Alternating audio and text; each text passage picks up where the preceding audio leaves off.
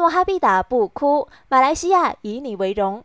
现年二十二岁的我国跳水女将诺哈必达，在昨天的东京奥运会女子个人三米跳板赛中，以三百二十六点一五的总分排名第四，与铜牌擦肩而过。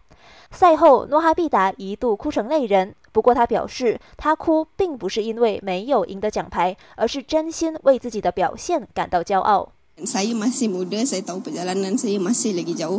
Because you tak dapat bawa balik medal, tapi you mesti akan bawa balik something, which is your experience. So I I tak rasa I kosong, I balik dengan something. 诺哈必达强调自己还年轻，未来的路还很远。虽然这次赢不了奖牌，但带走了比赛经验，至少自己不是空手而归。值得一提，在这场赛事中，中国队一口气包揽了金银牌，完成了中国跳水队的九连冠纪录。